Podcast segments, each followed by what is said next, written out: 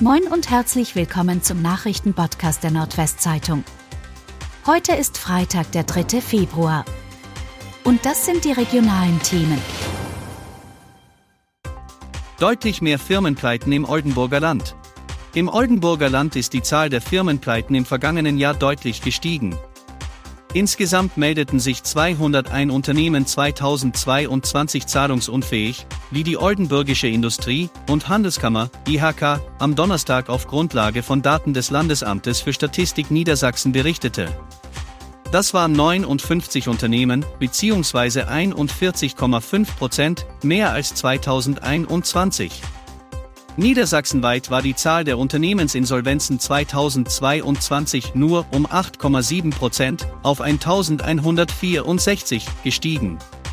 Die oldenburgische IHK begründete den kräftigen Anstieg im Oldenburger Land unter anderem damit, dass die Insolvenzzahlen im Vorjahr sehr niedrig gewesen war.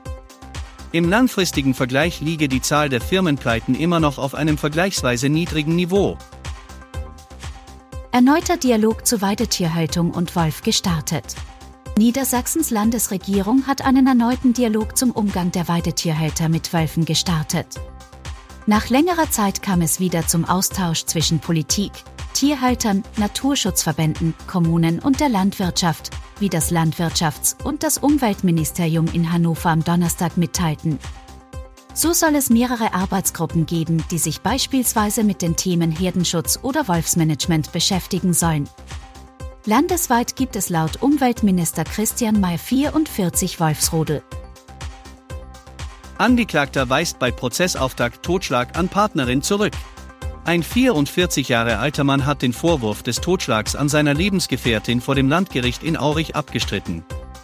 Der Angeklagte gab bei dem Prozessauftakt am Donnerstag an, er habe seine Partnerin in der gemeinsamen Wohnung bereits tot aufgefunden, wie eine Sprecherin des Landgerichts sagte. Die Staatsanwaltschaft wirft dem Mann vor, im August vergangenen Jahres seine damals 38 Jahre alte Partnerin in deren gemeinsamen Wohnhaus im ostfriesischen Mormerland im Landkreis Leer erwürgt zu haben. Der 44-Jährige ist zurzeit in einer psychiatrischen Klinik untergebracht.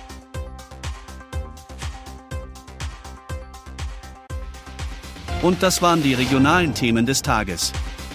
Bis morgen!